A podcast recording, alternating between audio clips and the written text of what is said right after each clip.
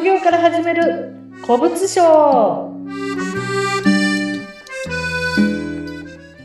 こんにちは、鈴木真城です。アシスタントの織出健一です。さあ、真城さん、今日はどんなお話聞かせてくれるんでしょうか？はい、本日は古物商のこととはちょっと離れますが、副業で一番大事なことっていうことについてお話ししていきたいと思っ副ています。業で一番大事なこと。はい、興味あります。はい何でしょうかはい、あの、マインドセットっていう言葉聞いたことありますか？マインドセット？えどういうことですか、それ？うんと、マインドセットって多分ね、あの、言葉はね、いっぱい聞いたことがあると思うんですけれども、まあ、心の持ち方であったり、あの、考え方の根源であったり、そういうものになるんですけれども、はい、はい。ちょっとお話しさせてもらってもよろしいですか？はい。今日はですから、古物商を始めるにあたっての心構えを、真城さんから聞かせていただけるということですね。はい。はい、お願今いします。回、はい、今回の内容に関しては、あの、もう古物商でなくても、副業をやりたいっていう方、うん全体に言えることなんで、はい。まあ、他のね、副業をやる方なんかにもぜひ聞いてほしい内容となってます。はい。はい。まあ、副業から会社員の方々にこう始めてほしいということで、この講座を始めた。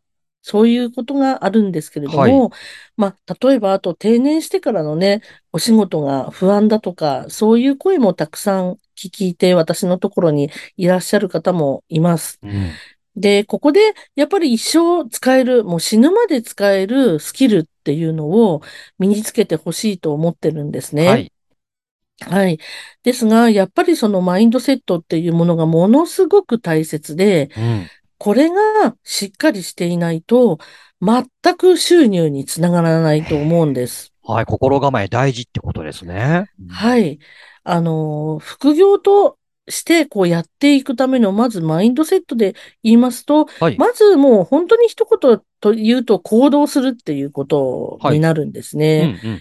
あの、結局、会社員では、ね、会社員だと会社からお給料っていうものがもらえてるわけじゃないですか。はい。ただ、やっぱり副業といえど、あの、時給で働くわけじゃないので、うんまあ、自営業と一緒になるわけですよね。はいで、自営業で収入が保証されている自営業ってあんまりないと思うんですよ。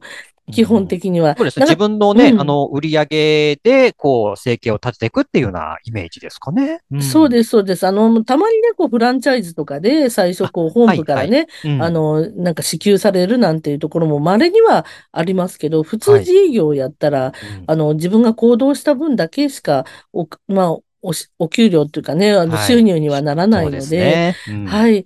なので、えっと、まずね、副業で成功する人とうん失敗する人っていうのがはい。いるんですが、まあ、異ええなるね、マインドセットがあるっていうふうに言われているんですね。成功と失敗で。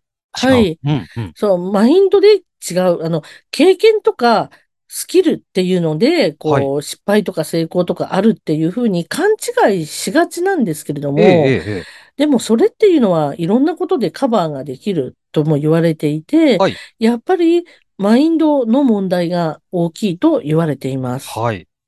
実は仕事ができる人とできない人っていうのがいたとしても、成功するか失敗するかっていうち違いはさほどないとも言われてるんですね。へえ。だからこう自分は全然こうダメだからダメだろうとか思わないで、はい。あの、とにかく行動するっていうことをうん頭に置いて、あなたにもできるというか、自分にもできる、絶対できるっていうふうに、まずは思ってほしいです。うんはい。自分もできるんだっていうふうに思うことがまず大事と。うんはい。はい。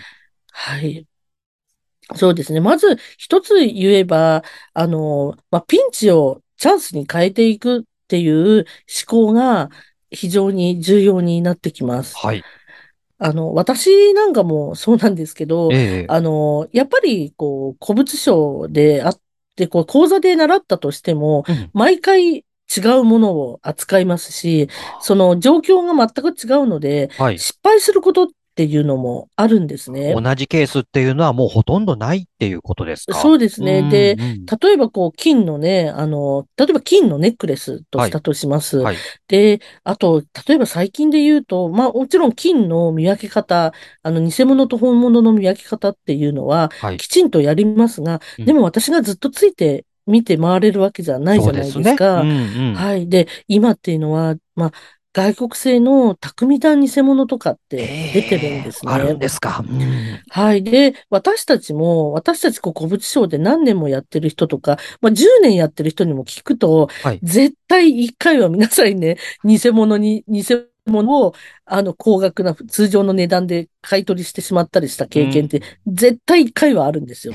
皆さん持ってらっしゃるんだ、そういう経験。はいはい。はあの、私の場合はやっぱちょっとその土曜日か何かで、はいその、まだお店をやってた時に、すごい忙しかったんですね。あはい、はい。うん、それで、ちょっと忙しいと、こう、まあ、いくつかこの、これとこれを見てくださいよっていうところがあるんですけど、ええ。一つそれを飛ばしちゃったんですよ。あ、見なきゃいけないポイントのうちの一つを飛ばしちゃった。たった一つを。しちゃった。ううんもうなんかこう見た目で、まあちょっとやっぱもう今とかは多分大丈夫だと思うんですけど、はい。見た目である程度こう、それっぽかったりするとか、重さがそれっぽかったりすると、うんうんうん。まあもう、これは大丈夫。あとなんていうのかな。例えば5本持ってきて、1はい。本だけ金じゃないとか、はい。全部ゴールドのネックレスで、ええ1本だけ、なんていうのか、まあ偽物があるとかってあるんですよ。ああ、そうなんですで、か。4、4本本物だと、5本目も本物だろうと思っちゃっ思い込んて、じゃう。うん。